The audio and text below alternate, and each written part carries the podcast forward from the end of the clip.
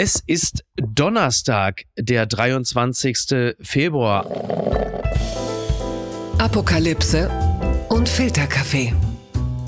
Die frisch gebrühten Schlagzeilen des Tages. Mit Mickey Beisenherz. Einen wunderschönen Donnerstagmorgen und herzlich willkommen zu Apokalypse und Filterkaffee mit einer Sonderausgabe, denn morgen bereits jährt sich der Angriff Russlands auf die Ukraine. Zeit, mich mit mehreren Kollegen und Kolleginnen über dieses eine Jahr zu unterhalten. Was bedeutet das eigentlich, diese zwölf Monate? Was bedeutet das für die Ukraine? Was bedeutet es für Russland? Was bedeutet es für Deutschland? Und was bedeutet es für Sie ganz persönlich? Ich äh, habe gesprochen mit Paul Ronsheimer, Olivia Kortas, Philipp Kohlhöfer und ich spreche wieder einmal mit ihm, ein lieber Kollege, ein guter Freund des Hauses. Er ist Korrespondent für die ARD und er ist äh, neuerdings auch sehr erfolgreicher Dokumentarfilmer. Sein Film Krieg im Leben ist in der ARD Mediathek anzusehen und sei dringend empfohlen. Hallo Vassili Golot. Hallo Miki, guten Morgen. Vassili, du hattest mir gerade, wir haben im, Vorgeplänkel gesagt, du, ich habe festgestellt, denn auch das gehört dazu, dass du beim Friseur warst und dann hast du gesagt, äh, du hast, wie man das beim Friseur macht, äh, dich unterhalten. Ja, ich habe mich äh, nicht, nur, nicht, nur, über die, die Länge, die ich mir gewünscht habe, äh, unterhalten, sondern es ging natürlich um die Ukraine und ich finde, wenn du zum Friseur gehst, dann kriegst du auch immer so ein bisschen ein Gespür für die Stimmung mhm. im Volk, wenn man das überhaupt so sagen ja. kann. Und äh, ich habe gemerkt, äh, im Gespräch mit meiner Friseurin, dass es sie sehr beschäftigt, dass Deutschland äh, Waffen liefert. Und äh, ihre Argumentation hat mich sehr beunruhigt, weil sie sagte, ach, was juckt mich denn die Ukraine äh, ganz ehrlich und wieso äh, sollen wir das überhaupt machen und Waffen äh, tun ja nichts Gutes.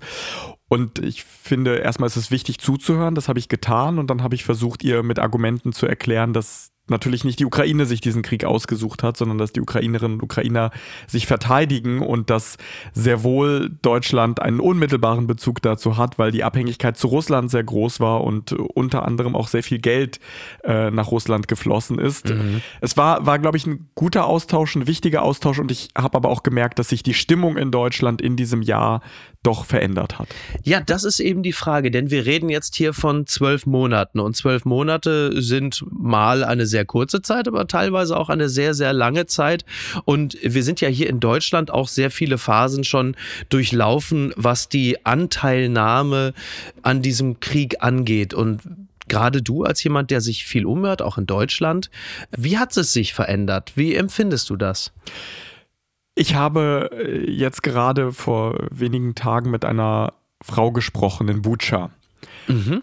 Und ich saß bei ihr am Küchentisch und habe festgestellt, dass sich irgendwie gar nichts verändert hat für sie. Vor einem Jahr ist ihr Mann rausgegangen, um was zu essen zu besorgen und der kam nie wieder. Mhm. Der wurde erschossen. Das hat sie aber auch erst Tage später erfahren. Es wurde gekämpft, es wurde äh, heftig geschossen. Sie dachte allein von dem äh, Wackeln des Hauses, dass alles zusammenbricht. Also sie hatte schreckliche Angst. Und als sie das erzählte und ich sie angeschaut habe, habe ich gemerkt, sie ist immer noch da. Also für sie ist äh, mit diesem Moment hat sich alles verändert und es wird nie wieder so sein wie vorher. Mhm. Das ist in Deutschland anders. In Deutschland war es ein großer Schock vor einem Jahr.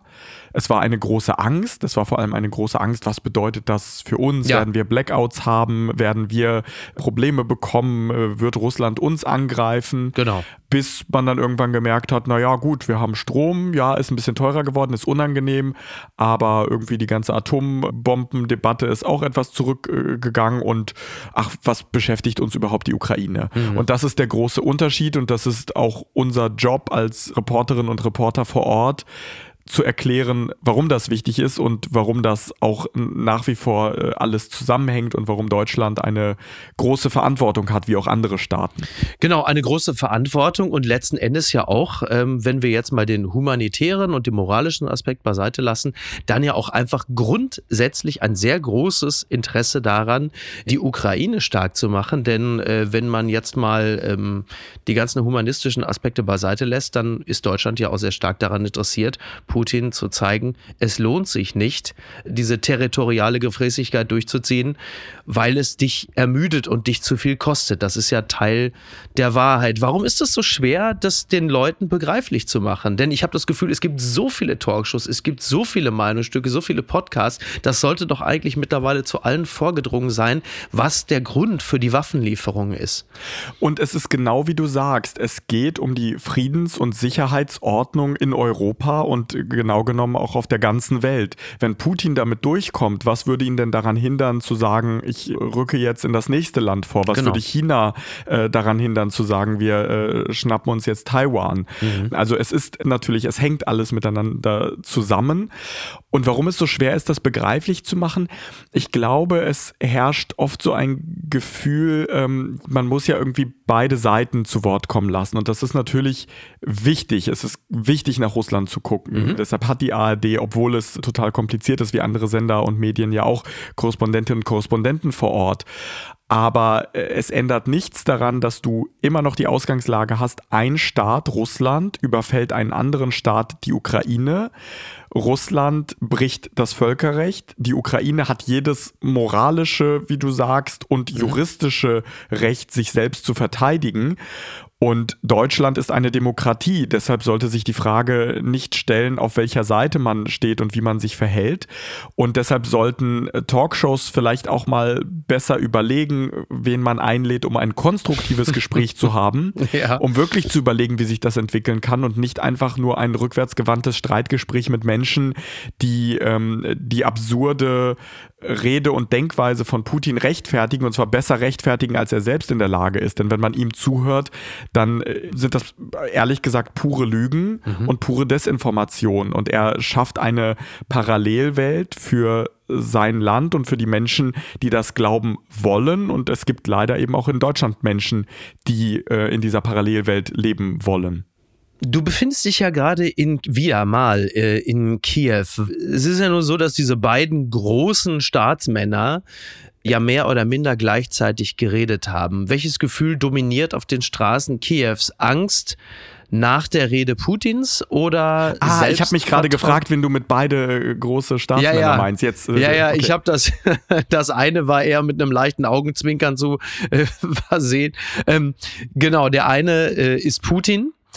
Und der andere ist Joe Biden, um das nochmal deutlich zu machen. Und was überwiegt? Äh, ist es die Angst vor der Rede Putins oder ist es die moralische Selbstvergewisserung nach der Rede von Bidens?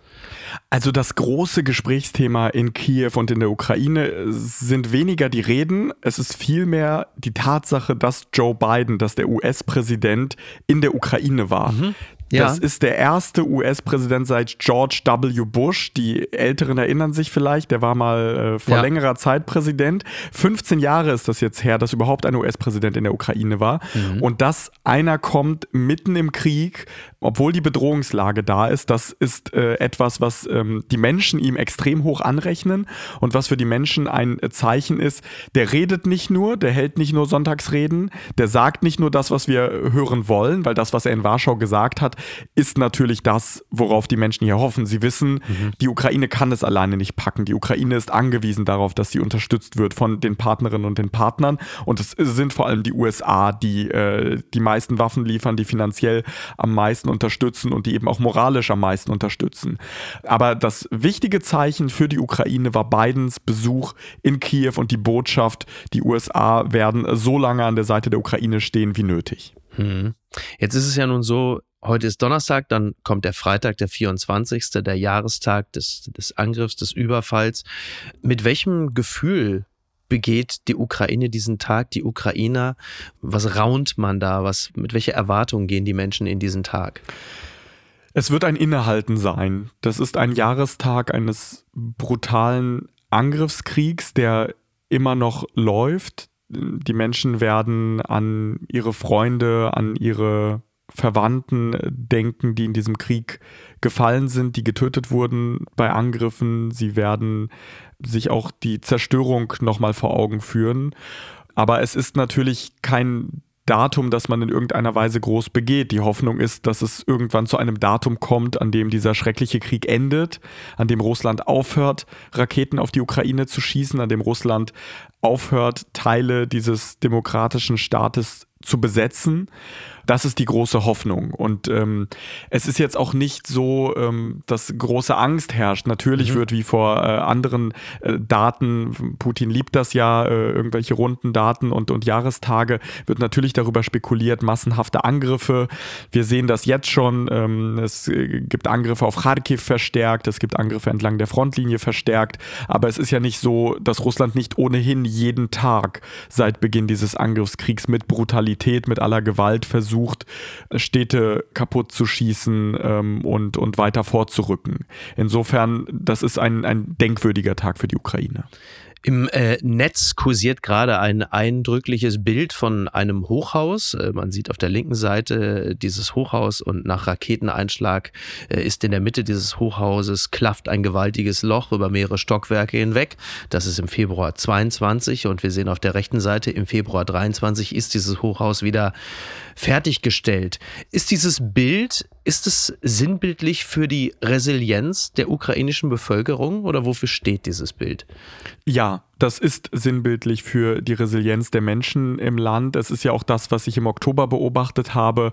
Ein Kinderspielplatz hier ganz in der Nähe ähm, von dem Zimmer, in dem ich gerade äh, sitze, im äh, Shevchenko-Park, wurde eine Schaukel äh, kaputt geschossen und dort war ein riesiger Krater. Ich habe damals mit einem kleinen Jungen gesprochen, der da gespielt hat, seit er ein Baby ist, der kleine Askold, neun Jahre alt inzwischen. Und der sagte, ich konnte mir nicht vorstellen, dass meine Schaukel auf diese Weise irgendwie verschwindet, dass die mal ausgetauscht wird, ja. Aber nur ein paar Wochen später war dieser Krater verschwunden und da steht eine neue äh, Schaukel, so die äh, Brücke, die Panoramabrücke oder Klitschko-Brücke, wie sie ja. genannt wird. Äh, da gab es ja auch einen Raketenangriff, der ganz in der Nähe, also unten an der Brücke landete. Die ganzen äh, Glasscheiben waren, waren kaputt, die Brücke war über Wochen gesperrt wurde auch wieder eröffnet. Da treffen sich Menschen. Das ist wieder ein Ort der Begegnung. Also die Ukrainerinnen und Ukrainer versuchen so normal wie möglich weiterzuleben. Sie wollen sich ihre Freiheit nicht nehmen lassen, aber es ist äh, eine Situation, in der das gesamte Land ums Überleben kämpft. Das muss man sich immer wieder vor Augen führen. Das muss ich mir auch immer wieder vor Augen führen, wenn ich mal mehrere Stunden durch Kiew laufe und das kein Sirenenalarm ist und die Sonne scheint und der Himmel blau ist und der Kaffee gut schmeckt. Mhm. Aber die, die Tatsache, dass konstant eine Bedrohung da ist, das ist der Unterschied. Das ist wirklich auch der große Unterschied zu Deutschland. Ich habe hier einen Elektriker äh, getroffen, eine Familie und den den ganzen Tag begleitet. Ein ganz normaler Tag. Mhm. Aber es ist eben nicht normal, weil das, was im Kopf vorgeht, die Gedanken, die sich die Familien hier machen müssen. Das sind Gedanken, die sich Menschen in Deutschland glücklicherweise eben nicht machen müssen. Mhm.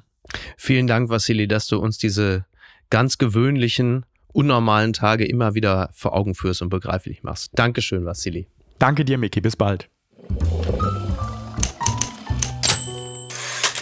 Und jetzt rede ich mit einem Gast. Sie war bis vor kurzem noch freie Reporterin, jetzt hat sie sich fest der Zeit verschrieben und äh, ihr Name ist Olivia Cortas. Ich grüße dich ganz herzlich. Hi, Miki.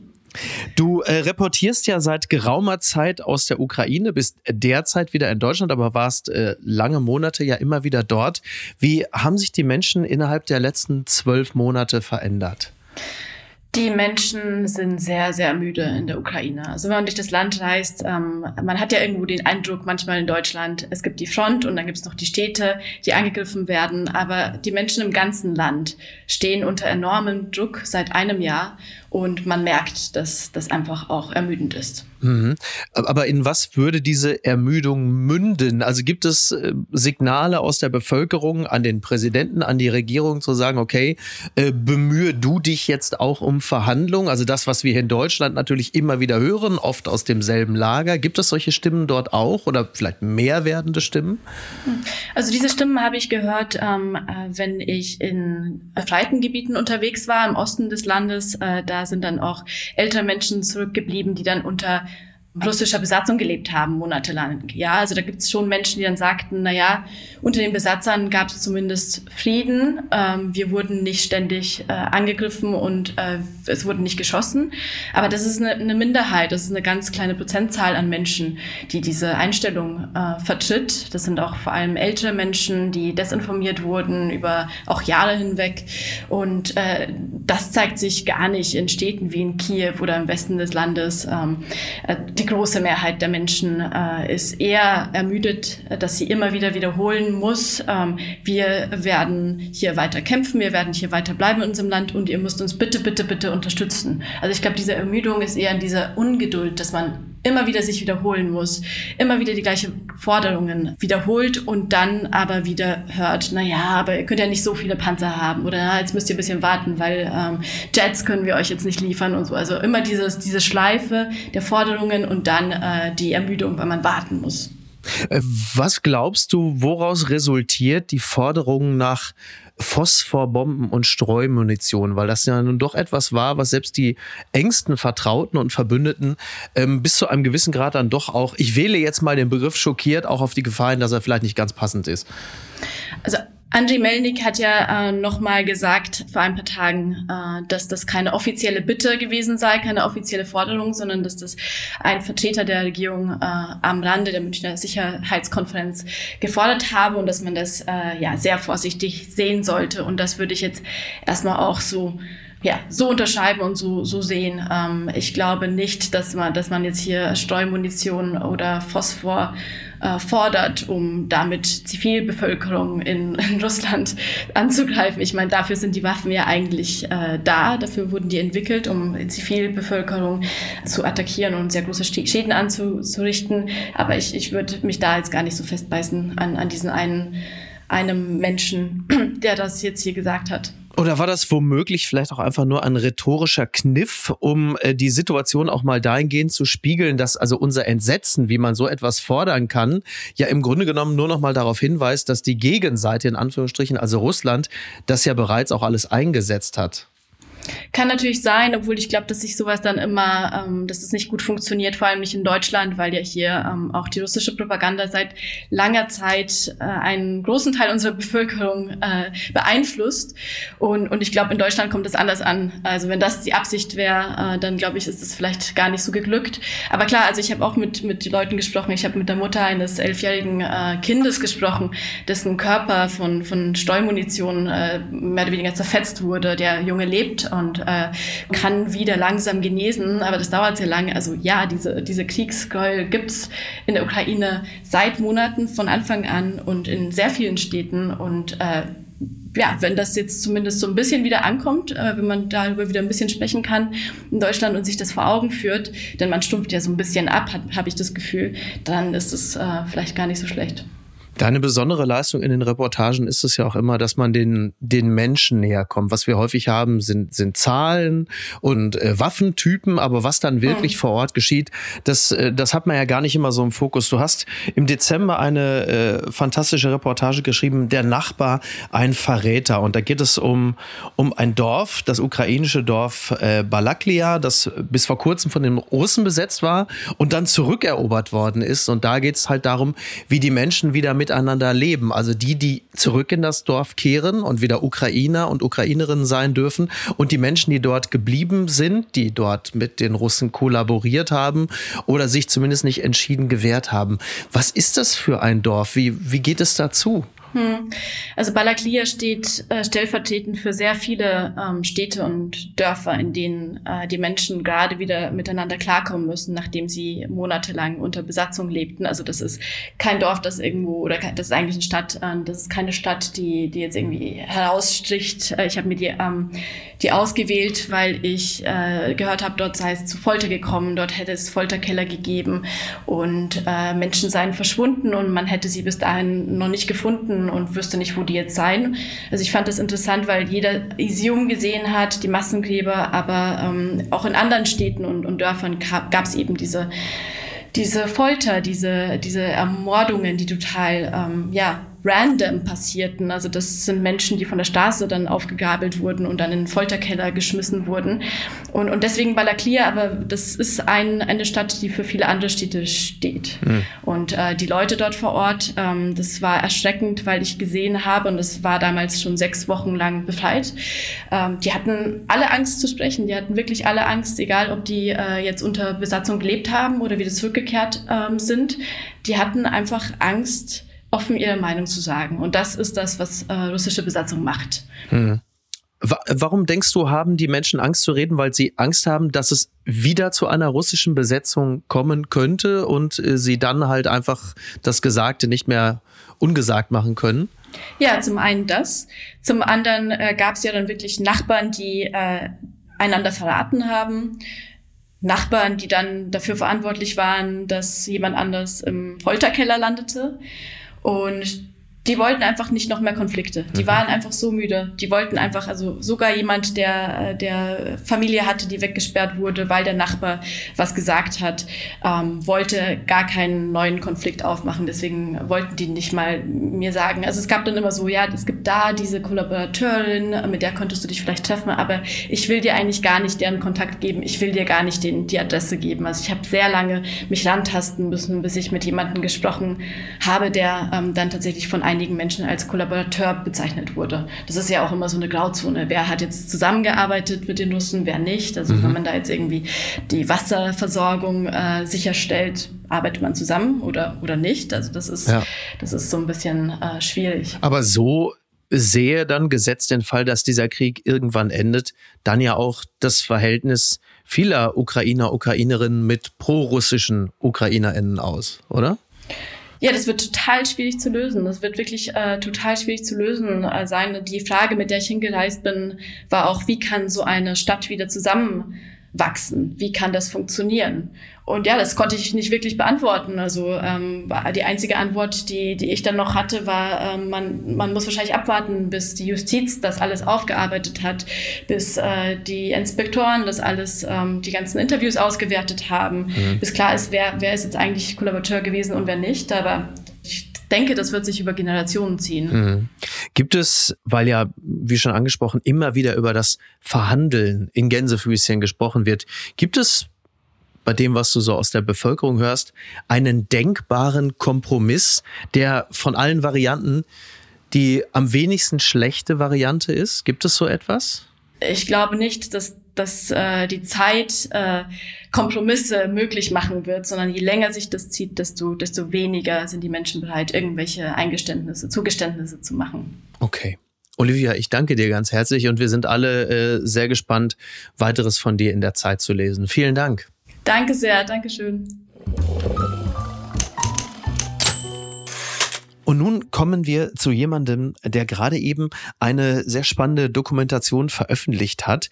Er ist Autor, er ist Filmemacher und die Dokumentation heißt Kulturkrieg, Kunst als Waffe. Und ich möchte gerne wissen, was hinter diesem Titel steckt. Hallo, Philipp Kohlhöfer. Hallo. Wir steigen direkt mal äh, in die Materie ein, denn in dem Film, da möchte ich eine Kulturhistorikerin zitieren, die da gesagt hat, Kultur ist Teil der imperialistischen Politik. Wie ist das zu verstehen? Ähm, naja, also es ist ja so, dass wir jetzt Zeuge sind eines imperialistischen Krieges, den Russland führt und der Imperialismus bezieht sich natürlich nicht immer nur auf Waffengewalt und auf die Vorstellung, dass man Blut und Boden beherrschen kann, sondern eben auch, dass man Kultur beherrscht. Und das ist ja auch keine, ist keine neue Idee von Wladimir Putin. Die russische Politik beschäftigt sich schon seit 300 Jahren damit, dass man die ukrainische Kultur, ukrainische Sprache, ukrainische Nation unterdrückt und wegdrückt. Es ist nämlich so, dass ähm, Russland ja im Vergleich zu allen anderen Imperien ein landgestütztes Imperium ist. Das ist ja der Unterschied zu Frankreich und Großbritannien. Mhm. Und der Gründungsmythos, Teil des Gründungsmythos Russlands ist ja, dass es der Ursprung in Kiew liegt. Mhm. Und das ist, ist natürlich sehr schwer zu verargumentieren, wenn man dann sagt, es gibt eine ukrainische Kultur. Dann muss man natürlich so tun, als würde es eine russische Kultur geben und Kiew ist eben auch Teil der russischen Kultur, weil sonst ist dieser ganze imperialistische Gedanke, dass äh, in Moskau alle slawischen Völker geeint werden müssen, sonst so nicht haltbar.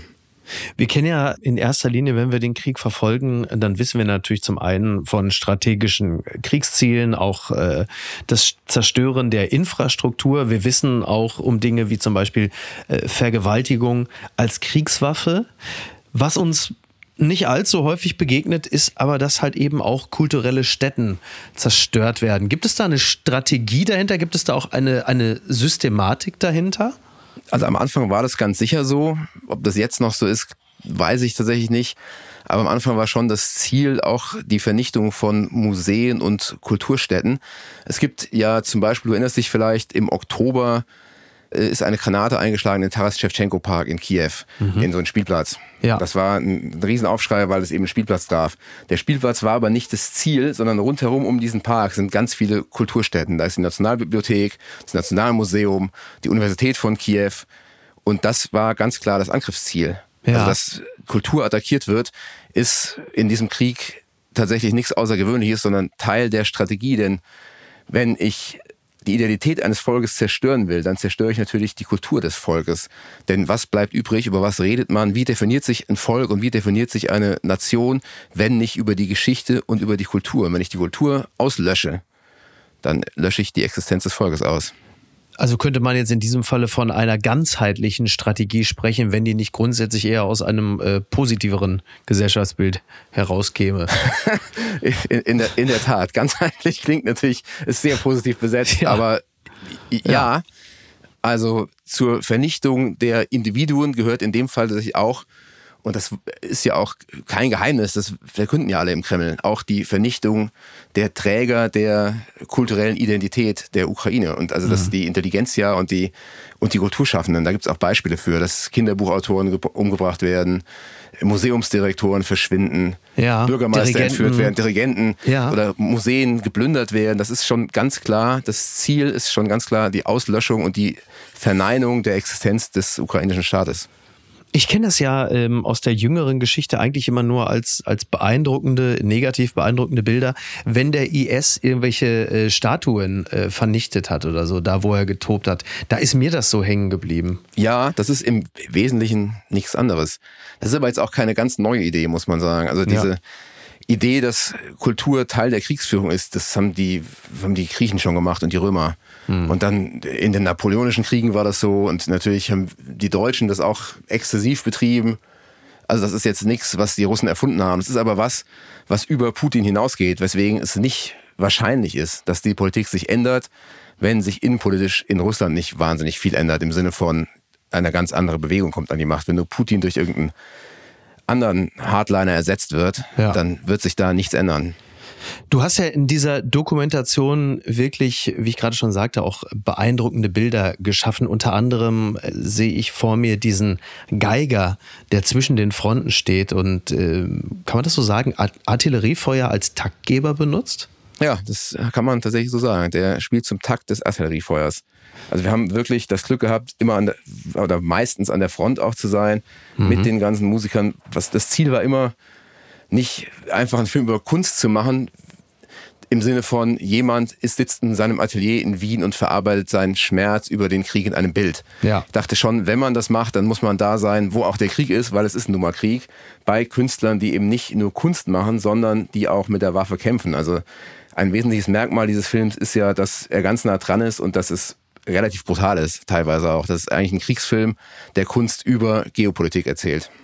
Ist es eigentlich so, dass ähm, meine Annahme, meine naive Annahme wäre ja, dass äh, der Künstler in einer Kriegssituation sich auf das Menschlichste zurückzieht, also das Leben und das Überleben wollen. Aber so wie es sich in deinem Film darstellt, bleibt der Künstler immer noch Kunst und versucht Kunst in irgendeiner Form als auch eine Art Kriegsziel einzubringen. Gilt das für die meisten dort, die du zumindest dort kennengelernt hast? Also zuerst mal gilt für alle, die ich dort kennengelernt habe, dass niemand kapitulieren will, keiner will aufgeben, niemand will Teil der russischen Welt werden. Und ich war ja jetzt knapp einen Monat da und äh, ich habe überhaupt gar keinen getroffen, der, der aufgeben will. Mhm. So, und was die Künstler angeht, da ist es nun schon so, dass der Krieg in, die, in diese Kunst mit einfließt. Also wir haben einen Künstler aus Bachmut getroffen, der war da stationiert, Frontsoldat, und der hat in den Kriegspausen immer Kunst gemacht, indem er sich in ein zerstörtes Haus zurückgezogen hat und dann eine Szene aus dem Krieg gemalt hat. Und zwar immer auf die Holzdeckel der Artilleriemunition. Ist diese, diese Kunst, egal in welcher Form, ich, ich stelle mir natürlich, äh, auch aufgrund meiner äh, Zivildienstprägung, stelle mir natürlich Soldaten, Soldatinnen als immer vergleichsweise stumpfe Gesellen vor, die jetzt im, in einer Kriegssituation sagen würden, pass mal auf, wir sind gerade im Krieg, hau mir mal ab mit deiner Kunst. Ist es so, dass die Soldaten Soldatinnen vor Ort besonders empfänglich dafür sind? Oder gibt es ein eigenes Gefühl, was, was die Kunst äh, zwischen den Frontlinien angeht? Ja, das Gegenteil von dem, was du gesagt hast, ist gerade wahr. Denn Kunst Passiert mir häufiger. also Kunst vereint ja auch. Mhm. Wenn Russland also ukrainische Kunst zerstören will, heißt es auf der anderen Seite ja auch, dass ukrainische Kunst und Kultur ja die ukrainische Armee und das ukrainische Volk auch eint, mhm. weil sie sich dann auf was beziehen, was ja, was sie alle gemeinsam haben, woraus sich der ukrainische Staat ja am Ende speist und auf den er sich bezieht. Also das Gegenteil war wirklich der Fall. Die waren alle wahnsinnig stolz auf ukrainische Kultur und äh, Moisa Bondarenko, um bei dem Beispiel zu bleiben, bei dem Geiger, der hat in Bunkern gespielt, im Schlachtfeld, im Schützengraben, der hat auch gekämpft, ganz normaler Soldat, hat aber immer seine Geige dabei und die Leute haben ihn wirklich aufgefordert, dass er was für sie spielt. Eine letzte Frage. Wie werden eigentlich Künstler wie beispielsweise äh, Sean Penn in der Ukraine wahrgenommen? Als echte Allies, wie man so schön sagt, oder eher als Selbstdarsteller, die mal so ein bisschen Kriegsaroma auftragen wollen, weil sie vielleicht den einen oder anderen Film zu viel gedreht haben oder zu wenig kredibil sind? Also, das ist meiner Erfahrung nach, ist das tatsächlich sehr gespalten. Ich hatte ja, habe mich auch immer schlecht gefühlt, weil ich dachte, ich bin da jetzt einen Monat, dann gehe ich wieder und ich mache ja. da gar nicht genug und das ist alles wahnsinnig schlecht. Auf der anderen Seite, auf der anderen Seite haben mir auch ganz viele Leute gesagt, hör mal, du musst jetzt nicht dich krämen. Jeder macht das an der Front, an dem er gut ist und dann machst du eben Informationen. Dasselbe gilt ja auch am Ende für Hollywood-Stars. Also das, natürlich war das schon immer sehr, sehr beliebt, dass die ihre Reichweite nutzen. Das fanden schon alle gut, um auf das aufmerksam zu machen. Wobei, wie gesagt, auch da gab es dann auch kritische Stimmen, die gesagt haben, also das finde ich jetzt nicht so gut. Aber das war jetzt nicht mein Hauptgesprächsthema. Das muss man ganz klar sagen. Und zum Schluss, ganz persönlich, wie fühlt sich das eigentlich an jetzt im Freundes- und Bekanntenkreis, wenn man künftig sagen kann, ja, ja, erzählt ihr mal, aber mein Film läuft bei Arte? also dafür, dass ich tatsächlich noch nie einen Film gemacht habe und das der allererste Film ist und der jetzt möglicherweise auch nicht nur bei Arte kommt, sondern auch ins Ausland verkauft wird, es gibt vielleicht eine englische Version und so, das ist schon ein ziemlich fetter und großer Einstieg, über den ich mich natürlich sehr, sehr freue. Dazu kann ich nur äh, ganz, ganz herzlich gratulieren und empfehle den Film Kulturkrieg Kunst als Waffe. Vielen Dank, Philipp Kohlhöfer. Dankeschön. Ich begrüße nun einen Mann, der uns die ganze Zeit schon begleitet, schon vor Beginn des Kriegsausbruchs in der Ukraine gewesen ist. Und auch schon damals haben wir uns unterhalten über das, was sich da an den Grenzen der Ukraine auftut, als noch Menschen irgendwo zwischen Gregor Gysi, Sarah Wagenknecht und Kevin Kühnert gesagt haben, ach komm, da wird nichts draus. Jetzt ist er wieder auf dem Weg in die Ukraine. Ich sage Hallo, Paul Ronsheimer. Hallo, Micky. Als wir uns äh, die Tage zufällig in einem Café in Berlin begegneten, da konnten die Vorzeichen nicht unterschiedlicher sein. Ich kam gerade äh, aus Australien. Du kamst gerade quasi aus der Ukraine. Ist schon interessant, oder? Wie unterschiedlich äh, so die äh, Arbeitsfelder sein können, äh, in denen man so tätig ist. Mit welchem Gefühl fährst du in die Ukraine jetzt zum, in Anführungszeichen, Jahrestag? Mit sehr gemischten Gefühlen. Einerseits, äh, glaube ich, muss man immer wieder festhalten, wo wir vor einem Jahr waren. Äh, ich weiß noch, äh, wie mir wirklich Tränen kamen an dem Morgen, ähm, als klar war, dass Russland die gesamte Ukraine angreifen würde. Mhm. Ich werde nie vergessen, wie mein Freund Vadim voller Panik äh, fliehen wollte, weil auch er Angst hatte, auf russischen Listen zu stehen. Ja. Das Ganze hat sich dann ja bewahrheitet in Butscha. Und auf der anderen Seite muss man sagen, dass das nicht passiert ist, also Russland eben nicht die gesamte Ukraine ähm, einnehmen konnte. Allerdings ist die Lage gerade im Donbass, wo ich war, in Bachmut so dramatisch. Da sterben jeden Tag so viele Menschen, Tausende, Zehntausende, die dort bereits umgekommen sind. Und man weiß momentan nicht, wo es genau hingehen wird. Also wird die Ukraine eine Chance haben, wirklich äh, große Teile zurückzuerobern oder nicht? Und vor allem die Frage, was passiert rund um den 24., also rund um das einjährige Jubiläum sozusagen, so grausam das klingt, aber das ist ja sozusagen der Kriegstag. Was erwartest du, was erwarten die Menschen in der Ukraine, was zum äh, Jubiläum, um den Begriff mal zu benutzen, passieren wird? Raketenangriffe, davon geht man aus in einer erhöhten Zahl. Ich gehe nicht von dieser Offensive aus, über die wir in den letzten Wochen immer wieder gesprochen haben. Also diese Vorzeichen, die es genau vor einem Jahr gab, die sozusagen klar gezeigt haben für amerikanische Geheimdienste, die greifen auch Kiew an, ähm, die sehe ich momentan nicht. Allerdings wird Putin mit aller Härte im Donbass insbesondere versuchen, weiter fortzustoßen. Man darf eine Sache ja nicht vergessen. 60 äh, Prozent sind dort unter russischer Kontrolle, 40 Prozent nicht. Das hm. ist also noch sehr viel. Und wenn man mit den Menschen in der Ukraine spricht, wir haben zum Beispiel eine Frau wieder getroffen, Irina in Butscha, die wir genau dort gesehen haben im April wo noch der Leichnam ihres Mannes vor ihr lag, der einfach ja. erschossen wurde. Ähm, da habe ich sie gefragt, wie hält sie das aus, äh, weiterhin diesen Krieg zu sehen? Und sie hat etwas sehr Klares formuliert. Wo sie ihren Mann verloren hat, hat sie gesagt, wir wollen nicht unter äh, russischer Herrschaft leben, denn das wäre kein Leben. Und das ist das, was ich bei vielen Ukrainern spüre, äh, dass sie nicht bereit sind aufzugeben und auch nicht diejenigen aufzugeben, die momentan noch unter russischer Herrschaft leben. Ist es das, was immer noch so schwer zu begreifen ist für viele, dass ein Leben unter russischer Herrschaft keines wäre?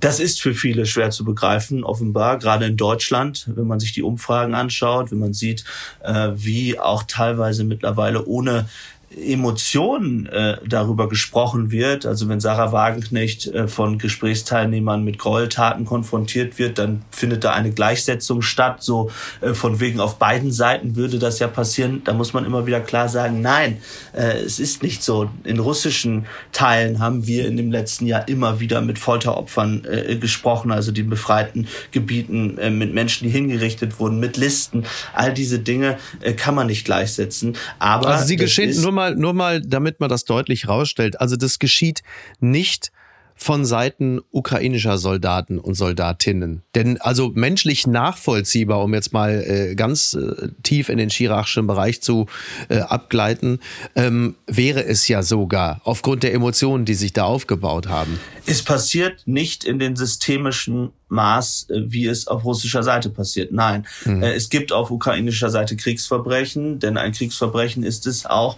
wenn man zum Beispiel einen Soldaten erschießt, der sich aufgegeben hat, ja. also einen russischen Soldaten. Das ist auch ein Kriegsverbrechen. Aber das, was wir erlebt haben in den Gebieten, die von Russland erobert wurden, wie in Butscha, aber auch in der Kharkiv-Region, da gab es äh, Listen von ukrainischen Aktivisten, die gezielt getötet wurden. Es gab ähm, diese gezielten Folterungen, die Vergewaltigung. Das ist nicht gleichzusetzen. Mhm. Dieser Präsident Zelensky, den du ja die ganze Zeit auch begleitest und immer wieder gesprochen hast. Wie hat der sich innerhalb der letzten zwölf Monate verändert?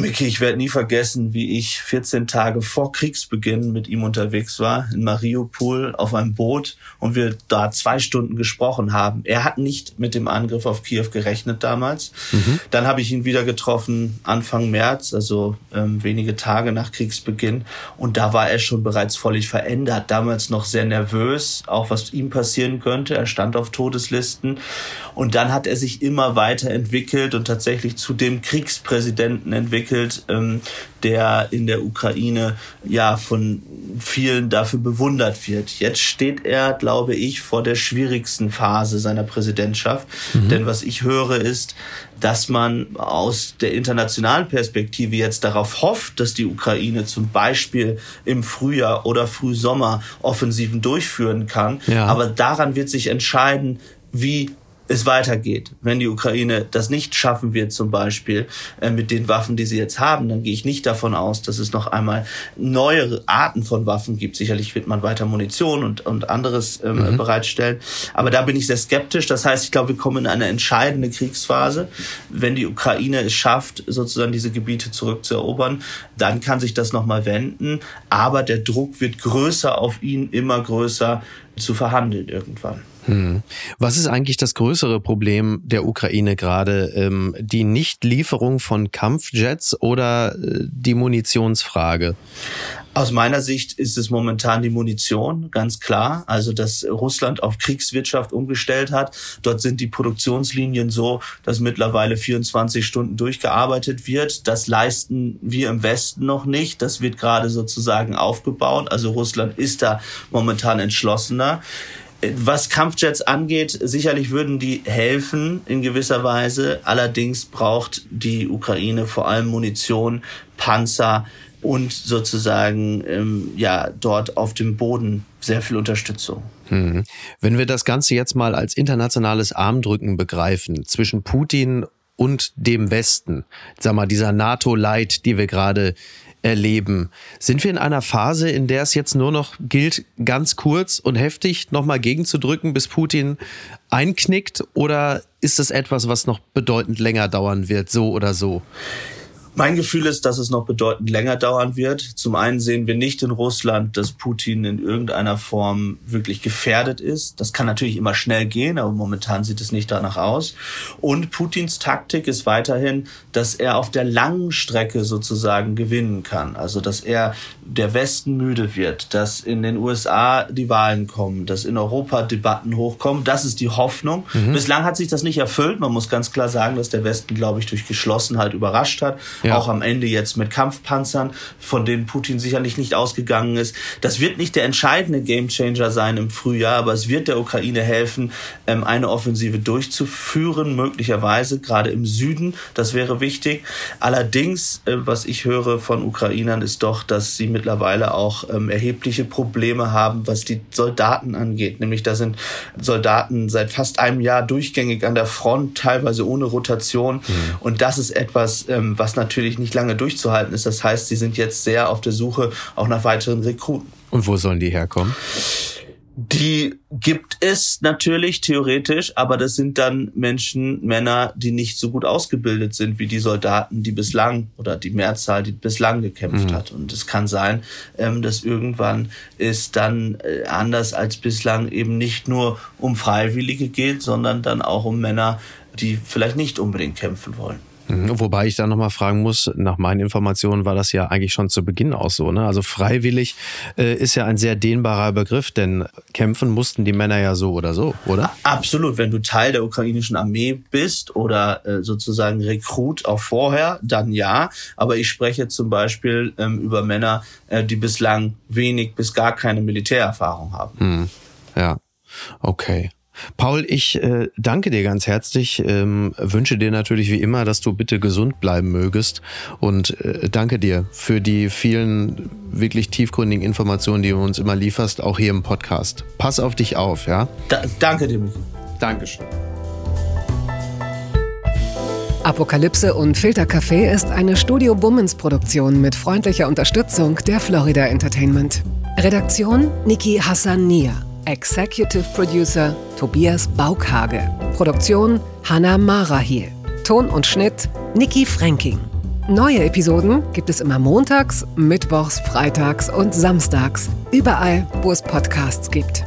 Stimme der Vernunft und unerreicht gute Sprecherin der Rubriken Bettina Rust.